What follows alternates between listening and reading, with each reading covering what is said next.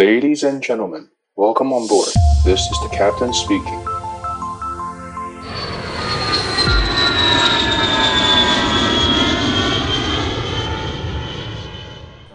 Hello Hello，大家好，我是可乐教官又来啦。今天的录音时间跟播出时间都是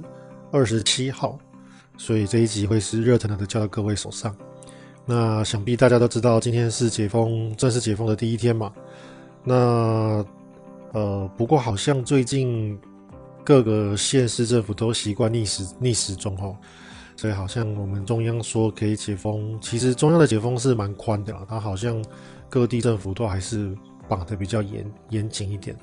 哦，那我我估计应该是在一两礼拜就会就会比较大量的开放了，因为再不开放的话，我相信很多人都要饿死了。那我今天好像听说疫苗已经可以打到三十八岁以上的人了嘛，所以。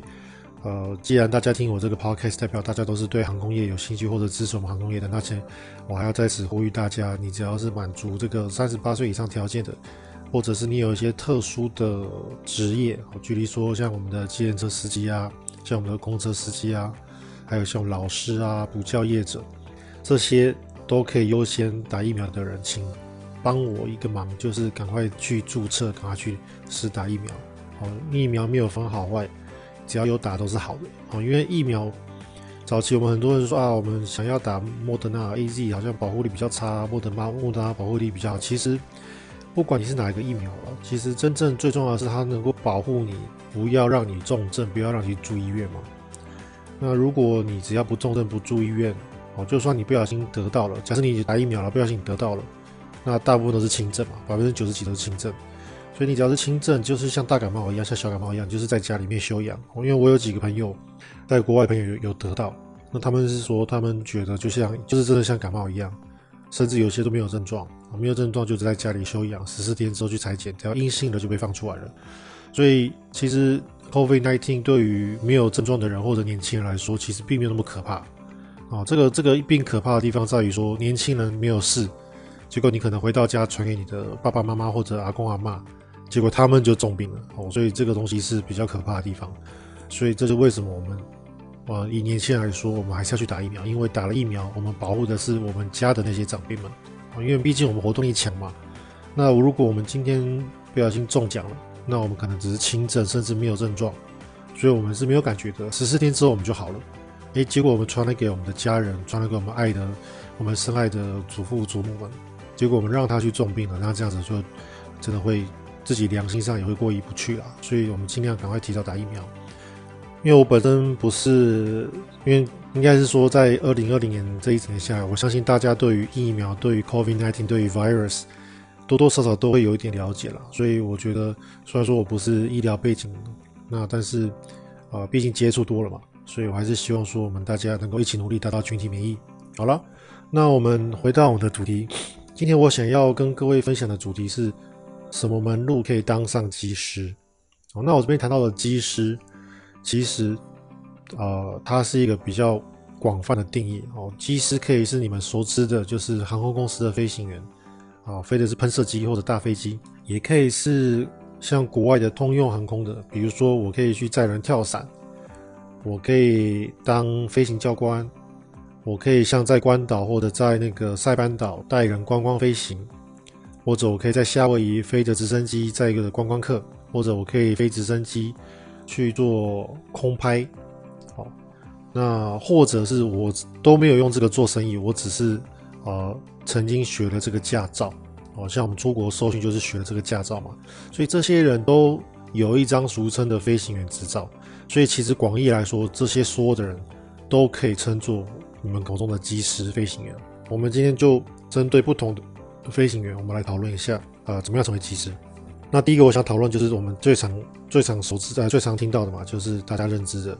呃，在民航公司、在航空公司上班的飞行员。那通常我们飞的飞机就是喷射机，啊、就是 turboprop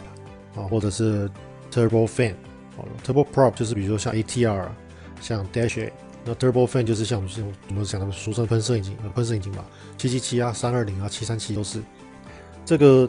当民航机师的路，其实，呃，以台湾来说，我们有一个国外没有的一条路，就是培训机师。培训其实顾名思义就是公司会培训我们，那我们毕业了之后就是直接进入公司服务。那台湾的培训其实其实有一个很大的优势，就是台湾的培训其实是完全不用你出钱，甚至你在受训的过程中，公司还会给你薪水，哦，大概两三万的薪水，不但给你薪水，还包吃住。也就是说，开飞机奔紧，哦，吃住不用钱，然后还另外给你薪水拿，哦，所以台湾的飞行员其实在某一部分来说，其实是。呃，算蛮幸福的，就是从一开始就有人帮你铺路铺好了，然后等你一学学呃学飞学完了之后呢，就直接有合约可以飞啊，飞七年，飞十五年。所以我觉得相对来说，台湾如果能够考上培训技师的话，其实是哦、应该是说可以是说成为民航机师最幸福的一种方式。那。要怎么样成为培训机师呢？其实基本上就是通过考试嘛。哦，那个考试大大致上就是分三四关，就是呃数理笔试啊。那在之前就是英文嘛，英文的多义的成绩要达到标准。然后你有了多义，然后报名了之后去笔试，笔试完就会做一些啊手眼协调的小游戏。然后呢，可能会有面试，面试完之后可能还会再飞模拟机。哦，看每家公司状况不一样。那大概四五关下来之后。如果你都通过了，你就可以成为航空公司的培训机师。那有一点要注意，就是成为培训机师不代表你就一定是会上线飞行，因为在受训的过程中，它的 fail rate 但是还是有大概十五到二十五趴左右的这个人会被提早刷掉。所以这个东西，呃，大家记得，就是如果考上了，不代表你就是了，考上了还要更多的努力跟准备。好，那什么样条件的人可以去考培训机师呢？基本上第一条件就是。你必须是中华民国国籍哦，因为各国的培训机师，尤其是像我们台湾这种免费的培训机师，基本上都是要针对自己国家的人。这个原因有两个，第一个是，你如果是中华民国的国民，那你你跟中华民国的航空公司签的合约，就比较能够具有管辖的权利，就是说我们台湾的法院对你的管辖权比较比较高，所以如果有任何的合约上的一个争议的话。啊，你跟公司就会由中华民国的法法院来来来做审理。那在早期啊，在呃，在我记得好像到十年前吧，呃，华航他们就有招了一批南美洲的飞行员，七三七飞行员。然后呢，华航就帮他们受训，然后让他们啊上线去那个我们叫 line training 啊，就是去飞七三七做受训，飞真的七三七。结果全部他们让他弄完之后，这些人全部落跑，哦，提早落跑，就是。他们就是基本上就是非免啊，我们就是可以讲说非免费的了啊。他们就是飞机就是非免费的华航的训练，弄完之后全部落跑，所以华航都就是索赔无门，因为你要跨国告这个成本，然后你要找到这个人，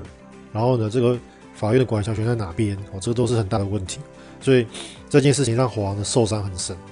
哦，所以那一次之后，应该我相信各国的应该说台湾的飞啊航空公司就不不不太可能。啊，就是针对飞行员招募这一部分会特别小心。那尤其是培训机师这个，我就是要付好几百万，你付好几百万，我不可能就在招外国的外国籍的呃飞行员。那为什么会这样讲？就是因为之前有一些香港的朋友啊来问我说，诶，他想要考我的培训机师，那我就跟他讲，那除非你先入台湾籍嘛，因为我知道有些香港的朋友入入台湾籍，那入台湾籍还要先当兵，当完兵之后才能考飞行员。好，那既然讲当兵，这就是我们的第二个条件，就是你如果是要呃。台湾的国民，然后你要考呃培训机师的话，你你是男生，你就必须要服完兵役啊。那当然不，因为因为现在二零二一年的兵役已经很短了嘛，四个月、六个月很短，所以其实这个基本上是没有什么大问题。那另外这个培训机师有没有分男女的？答案是没有。那这个这件事也很吊诡，就是说，其实飞行员在全世界的比例啊，包含台湾也是一样，大概就是五趴，也就是一百个飞行员大概只有五个是五个飞行员是女生。那很好笑，之前就国外有媒体去去去访问，好访问所有的所有的人，然后问女生说，诶，为什么为什么飞行员只有五趴是女生？就他们得到答答案啊，真的是很真的是很的，就是会让你眼镜真的掉到地上。就是原因是因为特大部分女生不知道女生可以开飞机，好，这原因真的是跌破眼镜啊，所以说。其实男生跟女生在开飞机这一部分来说，其实是没有任何差异的哦。因为现在的飞机啊，都是线，我们叫线传，就是用电脑开飞机。哦，也就是说，像我，因为我本身是飞空八三二零嘛，像我们空巴三二零的飞行员，我们其实飞行员手上的那一根摇杆啊，还有那个你们看到那个在中间那个油门啊，黑色那个油门啊，其实我往前推、往后推，我并没有控制到任何东西，我只是给电脑一个讯号，告诉他说我要我的油门要多一点，或者我要我我我要往左往右，然后会由电脑去 process，然后由电脑去下指令给飞机的啊、机翼或者是油门，然后它会帮我加速、减速，或者是帮我控制左右。所以其实现在都是线控的飞机，线控的飞机其实男生女生飞起来其实是完全没有影响的，因为我们说实在，两根手指头就可以，两根手指头就可以开飞机了。所以男女生在开飞机这件事情来说是完全没有任何差异的。那所以各位哦，听众有女生的话，记得你们是可以开飞机的哈，只是很很神奇的是，居然是阻止女生去开飞机这件事情，居然是因为很多女生不知道自己可以开飞机。所以，如果各位听众是我们的航迷的话，请帮我们多多广告啊！请大家欢迎欢迎大家来报考培训机师。年纪有没有限制呢？基本上年纪台湾的限制就比较严格。台湾的话，大部分的航空公司都会希望你在三十出头岁以前考进航空公司，也就是说，你要在三十出头岁以前就报名报名培训机师考试。那假设你现在已经三十多岁，你假设已经三十四、三十五岁了。呃，在早期比较缺人的时候，三十三、三十四、三五也有人考上，但是这个数字比较少，一般都是二十几岁了，一般都是二十三、二十四、二十五、二十六这些这个年纪人最多啊，二八、二九也都 OK，三十也 OK，三十一也还可以，但是三十三、三十三我就比较难一点。那如果你是我刚刚讲这个后面这个岁数，三三、三四、三五这个岁数的话，我会建议你，如果你真的很想开飞机，你今天才知道，太晚知道了没关系，你还是赶快去航空公司的网站丢履历。你上传的履历，那如果他通知你去考试，代表他就不介意你这个岁数。那如果他没有通知你考试，他直接发一个移出信给你，那代表啊，可能年纪真的超过了哦。所以这个是年纪的部分。那你们会发现，公司的招募的网站都没有写任何的年纪的要求，也没有写身高的要求。原因是因为之前其实早期有，早期航空公司有写年纪哦，哦，是因为。哦，写年纪这件事情后来被告了嘛，就是为这个违反那个劳基法，我、哦、这个法令很好笑。那我就是需要这个年纪的，就是你劳基法就是规定我不能够不能够写出来，那我就只好让你丢履历了。反正你丢履历来，我一看，诶，你四十五岁，我就把你删掉。哦，所以我觉得，哎，那个劳基法管太宽了。哦，所以呃，基本上年纪是有要求了，啊、哦，都是有内规的。哦，就是你先试试看，如果不行，代表就真的不行。好，那我们刚刚讲到了一个年纪跟身高嘛，那我们现在讲身高。当飞行员不能太高，也不能太矮。所谓的高，是你超过一百九十公分以上，应该是不行。好，我记得一百九以上不行。那有些国家可以接受一百九十几，就是两百以上不行。哦，所以这个有相对的要求。那这也不是因为我们刁难这太高的人，是因为太高的人他的他没有办法 fit 我们的驾驶舱的那些座椅的高度。哦，所以太高的人有限制哦。那太矮的也有限制，为什么太矮的会有限制？是因为我们飞机在地上的时候要左转右转，小飞机左转右转是靠我们的脚脚去踩，然后我们的大飞机的在地上在在起飞滑行的这个助跑过程中，你要维持跑道中心线也是靠脚左踩右踩，然后你落地的时候呢，你的脚尖是你的刹车，左脚就是去刹你的左边的主轮，右脚就是刹右边的主轮。哦，所以呃我们的脚需要去操控，那太矮的人脚会没有办法踩好刹车。另外就是太矮的人，你的手会按不到那个灭火器，就是我们的发动机，我们的引擎发动机有灭火器哦，我们有一个灭火开关加灭火器。这个灭火开关加灭火器呢，你太矮的人，你的手会伸不到，会按不到哦。所以航空公司在看到这个身高，比如说你有点有点疑虑啊，比如说一百五十九、一百六的时候，有时候他会加考一科，就是让你去模拟机里面啊，比如说。像长荣可能就说，哦，你去呃七十级模拟机，或者你去七十三三零模拟机，你要能够坐在副驾驶的位置，然后那个飞行教官会帮你调好你的位置，可以操控的位置以外，你的手要能够举到，因为你是副驾驶嘛，哦，副驾驶就是要举到一号发动机，就是左边那颗引擎的灭火器，哦，灭火的开关的那两个灭火按钮，你要能够按得到，哦，所以这个东西就是身高的要求。好，那基本上的话，一百九以下。好了，然后大概是大致上来说，可以说是在一百六以上了哦。但是有一些特例，之前我有一些呃听到有些考上到一百五、一百五十七、一百五十八，所以这个还有点机会啊。但是台湾一般来说再身高要求也比较高一点，所以这个部分就是，如果你的身高贴线，那我也是跟刚的年龄贴线的建议是一样，你就是先丢履历，反正丢履历不用钱嘛，你就先丢。丢了之后有被叫去考试，那恭喜你，你就可以继续后面的考试。那如果没有，那就是只能这样子。台湾就代表台湾是没有办法让你考培训的。等一下我后面讲其他的飞行员，你可以继续当，但是台湾你就没有办法，好，没有办法考培训。也就是说，你没有办法免费开到飞机啊，这样讲。那另外就是，我发现很多人认为说啊，我有戴眼镜，所以我不能开飞机。好，这个观念是对的，但是这个观念是用在空军飞行员，不是用民航机师。大家可以想象吗？你今天坐在后面，我们的乘客坐在后面切的牛排啊，没有切牛肉，那是商务餐哈。啊，吃的飞机餐，喝着喝着咖啡，结果我们的飞飞行员在前面做特技，然后需要不能戴眼镜，有可能吗？不可能嘛。所以基本上我们的飞机一定是飞得越平稳越好。所以也就是说，我们的民航机的要求并不会要求我们不能近视。所以大家记得，你有戴眼镜的人，你甚至你在可能两三年前你有做过雷射，你是可以开飞机的。记得这个也是另外很很多人认为不能做的事情。好，所以我要提醒大家，就是如果你今天是你是有戴眼镜的人，你是可以开飞机的哦。哦，我们的民航各国民航的体检标准只有要求你要戴眼镜之后矫正后一点零即可。也就是说，你本来近视九百度、八百度，你是可以开飞机的哦。你只要矫正后一点零，好，所以这个提醒大家。那这个是呃，其比几个比较呃比较硬性规定了，这个基本上你逃不掉。比如说你今天两百一十五公分，那大概就是很只能跟你说抱歉了，这个培训机师就不适合你。或者你今天已经四十岁了、五十岁了，那我们的培训机师就不适合你。所以这个是比较硬性的要求。那还有另外一个哈、一般人不知道比较硬性的要求是跟你眼睛有关哦。但是不是跟你的近视有关，是跟你的色盲跟色弱，就是色盲色弱这两件事情是在各国民航界是都不能开飞机的哦，因为我们飞行的那个仪表里面有很多不同的颜色，像我们的空巴，我们会用我们一个会用一种粉紫色，我们叫 magenta，然后我们会用蓝色、绿色、白色，所以如果你有色盲的人，基本上在各国应该是不太可能开到飞机的。所以这个，如果你有色盲，我要很抱歉跟你说，你是不能开飞机。除此之外，你只要是健康的，你只要能够健康的长大，然后你就是在国中、高中、大学体检，甚至你可以去当兵都没有问题的这些人，基本上你都可以符合民航的体检。即使你不符合台湾的民航体检，因为台湾民航体检是算全世界第二难的，第二难的哈。全世界最难的体检是在大陆哦，大陆的体检是太空人体检，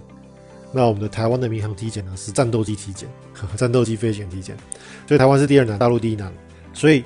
呃，如果你很不幸你不能够通过台湾的民航机师体检，不要气馁哦。我后面讲的一些机会是在外国，那外国公司的体检就是用外国制度，那就是相对来说很轻松啊。基本上外国的航空公司体检的制度跟你去考。汽车驾照差不多，好，我不是开玩笑的，真的就跟汽车驾照差不多了，好，所以基本上也就是说，你能够开汽车，都能够开民航机，在国外基本上是这样子。好，那我们讲了培训机师，那如果呃，如果你是年纪超过了，或者是因为因缘机会一些事情，你没有办法进到培训机师，没有办法免费学到飞机，那怎么办？那另外一个免费的方式就是去。呃，考军军中的飞行员。那军中飞行员大致上分两种，一个就是空军，一个就是陆军哦。陆军航空，我们叫陆军航空队吧，哦，陆航。空军基本上就是百分之百飞固定翼嘛。那固定翼可能是飞战斗机，可能是飞我们的运输机哦。那陆军的话呢？诶，现在陆军好像已经没有固定翼，所以现在陆军应该都只剩直升机，所以你就是飞直升机。其实我觉得现在陆军直升机蛮酷的，现在陆军直升机很多都是很新的嘛，那个黑鹰啊都是很新的直升机，很新的设计，反而是我们的战斗机都去设计比较旧一点。好啊，anyway，反正呃，如果你是飞空军的，那恭喜你，你空军考进去之后呢，因为空军每年只要考一次嘛，考进去之后呢，你就服役，服役完之后，你就只要你服役满了，你就可以退伍。退伍之后，你只要英文还不错的人，考进民航民航公司都不会是太难的事情。好。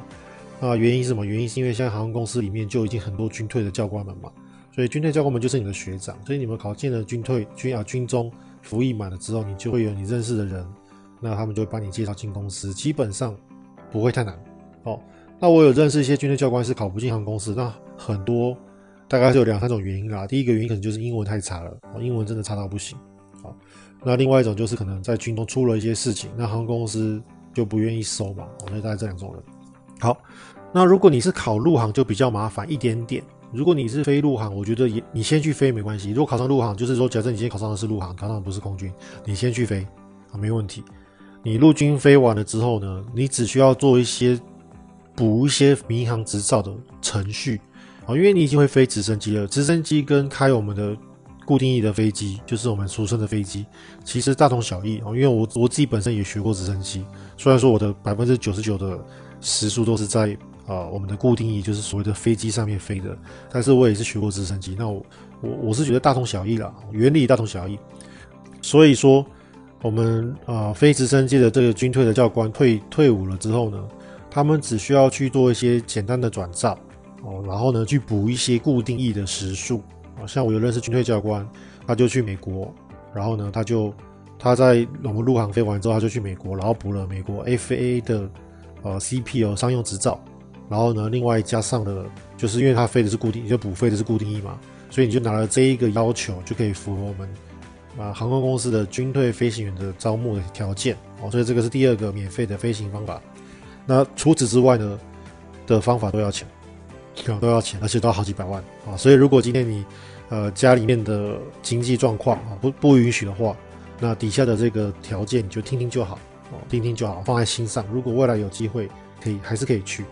那什么条呃什么方式呢？就是大家俗称的我们叫自训机师，就是我自己花钱。去国外学飞，啊，自训机师。呃，我之前有些学生问我说：“诶，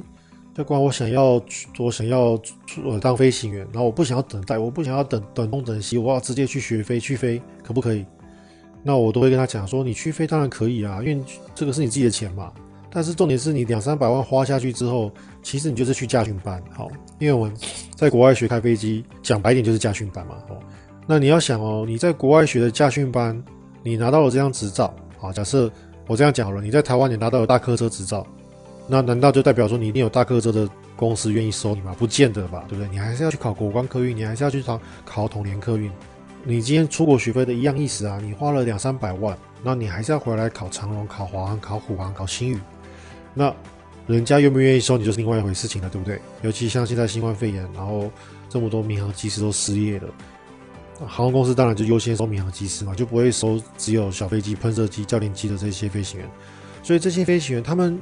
广义来说，他们还他们已经是飞行员了，因为他们都有飞行执照嘛。他们只是没有靠飞行赚钱啊，没有靠飞行当职业，但是他们有这个执照，就有点像是我们的流浪教师，或者是说你有大客车执照，但是你没有去考进统联哦。所以你是空有执照，但是你没有办法，你没有办法用这个做当职业。久而久之，这些啊，我们飞行员如果呃，出国受训啊，然后拿到了执照之后，呃，回台湾，久而久之，两年、三年、四年之后，就会变成我们俗称的流浪机师。那流浪机师目前在台湾人数也是不少啊，因为毕竟呃，驾训班容易进去嘛，而且很多人啊，二十二十一、二十二岁的年轻朋友很冲，很冲啊，就直接就去了，都没有问清楚，就直接去学飞。然后学完之后发现说，啊靠腰怎么？怎么有驾照却没有办法有人收我哦？那我就是我强调，就这就是这一点，就是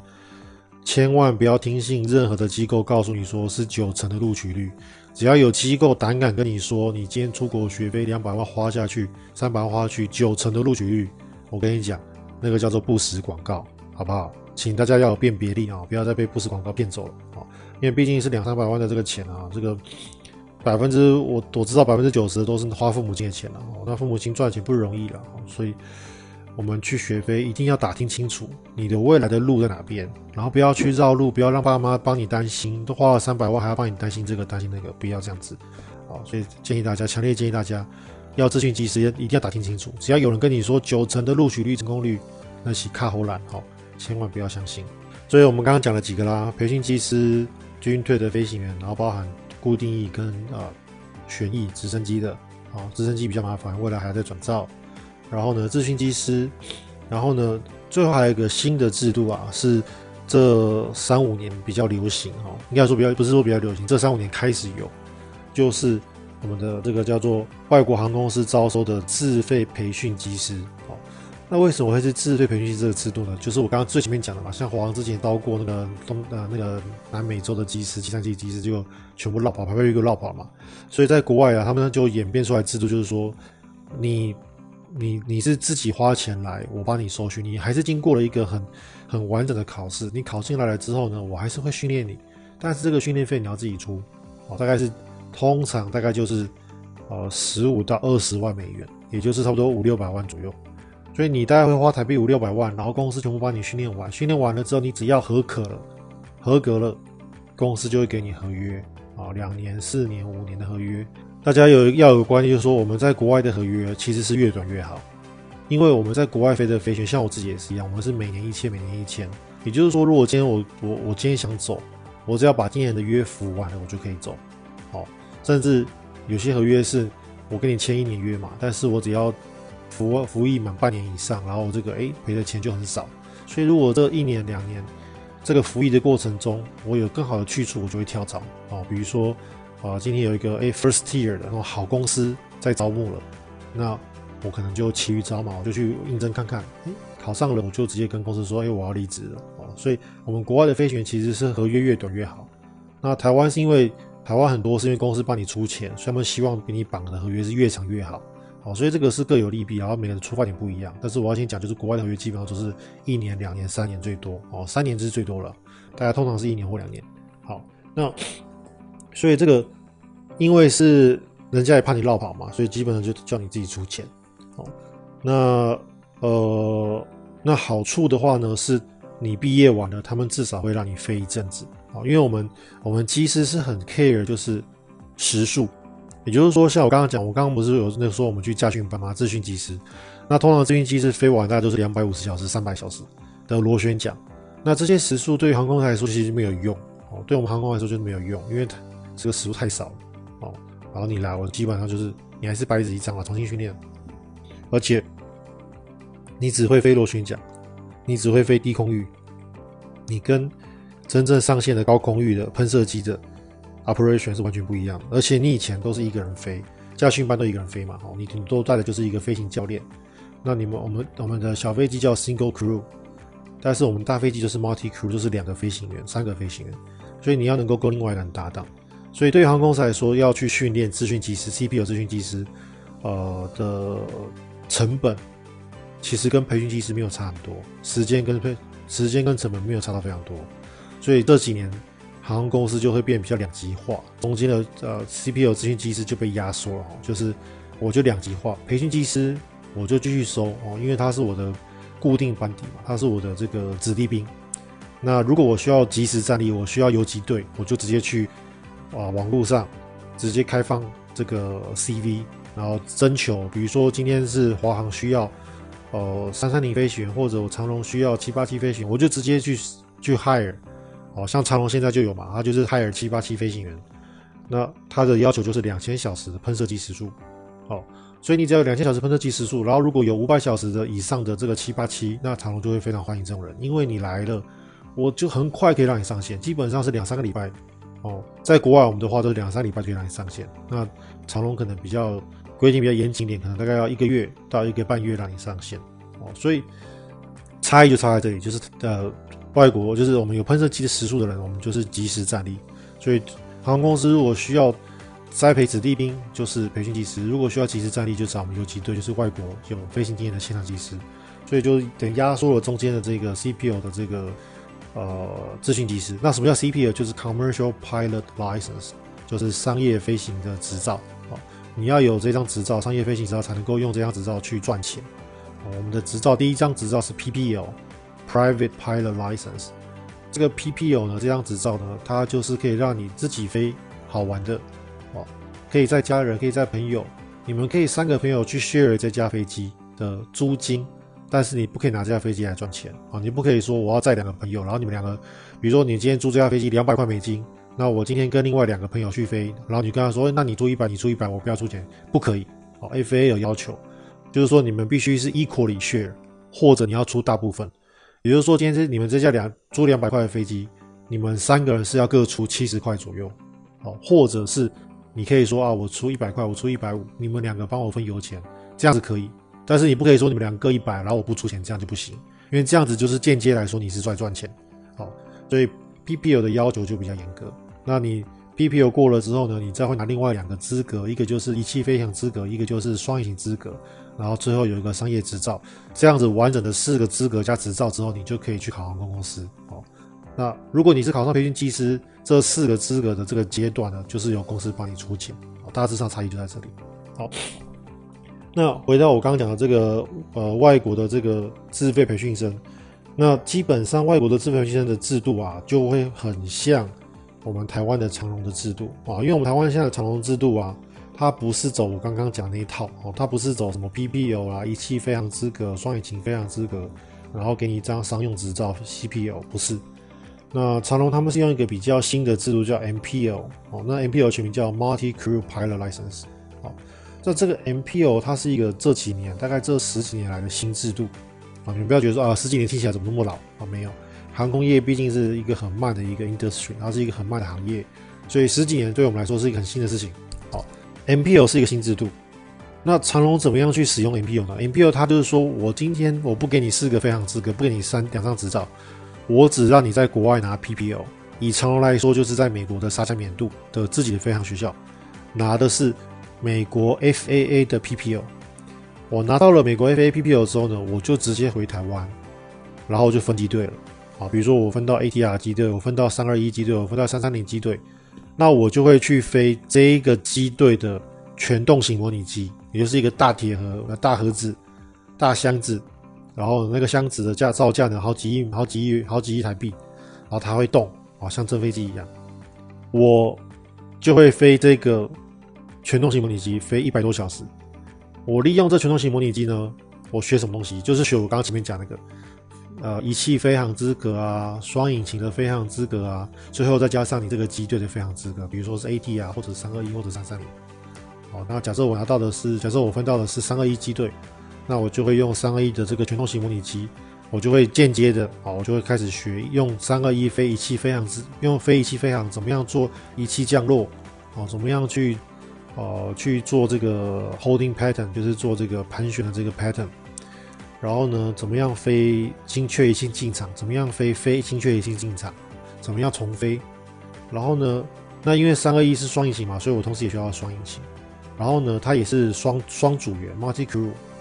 然后呢，最后我就会拿到这个三二一的完整的飞行资格。所以这样整套飞下来，飞了一百多小时的全动型模拟机之后呢，呃，我就会公司认可你了之后呢，他就会让你去。哦，跟民航局的考官指定考官飞一趟真飞机。如果你飞到的是三二，如果你分到的是三二一机队，你就会跟民航局的指定考官用这一架真飞机起飞，空机起飞不载乘客，然后你会去做 touch and go，touch and go，就是我会起飞，然后绕一圈落地，然后不刹车就直接重重飞，然后呢再起飞，再绕一圈再落地，就是去练去练降落这样子。那通常这个航班里面就是只有你们同学们。加上，呃，公司的教官，加上安全驾驶，大致上就是这样子。那练完了之后，那天练完了之后呢，民航局的指定考官他就会，只要他认可你了之后，他就会发这张执照给你，就是发 MPL 啊，Multi Crew Pilot License，你就可以拿到这张 MPL 的执照，帮长荣航空执勤开飞机。但是你记得哦，你只能开三二一。如果你未来要开 AT 啊，你要再去转 AT 啊。好，那你。你帮长龙航空飞了这个三二一呢，你只要飞了一千五百小时之后，呃，你就可以升级成民航业的最高执照，我们叫 ATPL 民航运输执照。这张执照就是基本上就是你要当飞行员，就是这张执照就是最高的，紧绷了，没有再往上了哈。那你只要有了 ATPL 之后呢，你未来要转，你要转换公司什么都会比较方便。哦，对了，我要讲就是 MPL 这个制度呢，它不可以转公司，很麻烦。你在 MPO 这个一千五百小时以内，你要祷告公司不要倒闭。哦，因为公司如果倒闭了，你会变成你这张执照是完全没有用。哦，你变成你要去补执照，你要去重新补一张传统的 CPO，因为 MPO 这个执照当初在 IQ 规划的时候，它就是绑定的。哦，它就是有点像我们的那个号码啊，你的买买手机绑门号，它是绑定的哦，你不可以就是说哦，我今天是长荣 MPL，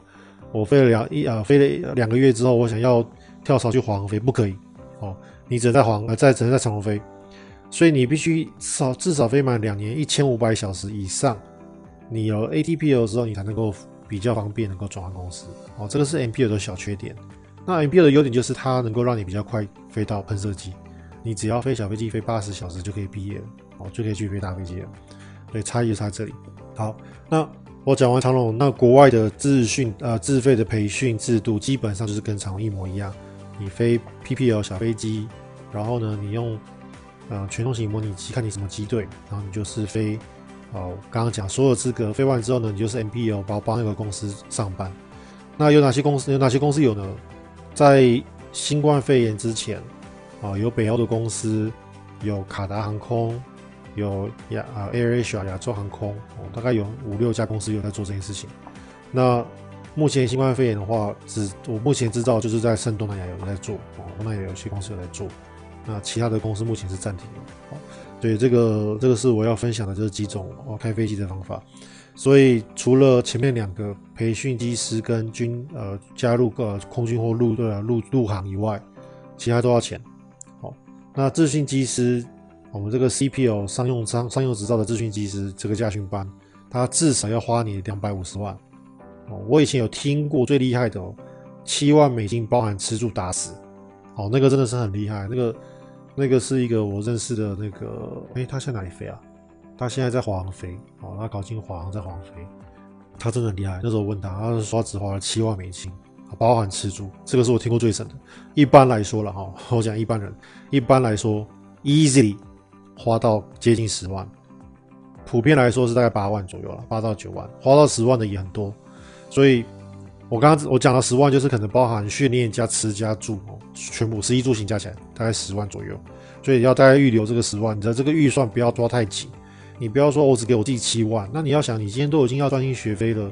你都已经花这么多钱了，说真的，不差那几十万了，我去多抽一点，因为你如果今天人到了国外，然后发现我靠被加课了，然后被怎样，然后你的钱不够，你还要到处去烦恼那个钱，你很难去学好飞行啊。所以我们开飞机不要不要顾前顾后的，先把钱准备好再出国。好，那呃，我刚才有提到嘛，我们这个这个航空公司的自费培训制度的话，大概就是十五万到二十万美金左右。像我知道卡达跟 a i r a 大概都二十多万了，哦，亚洲的大概是可以落到十五、十六万左右，所以这个是大家可以去去去 Google search 一下，这个网络上你找一下讯息就有了。好了，今天这样子哇，这样也讲了蛮蛮久了，那我们今天就先这样喽。那记得你想听什么主题，欢迎到我们的 Apple Podcast 留言，那我们下次再见，拜拜。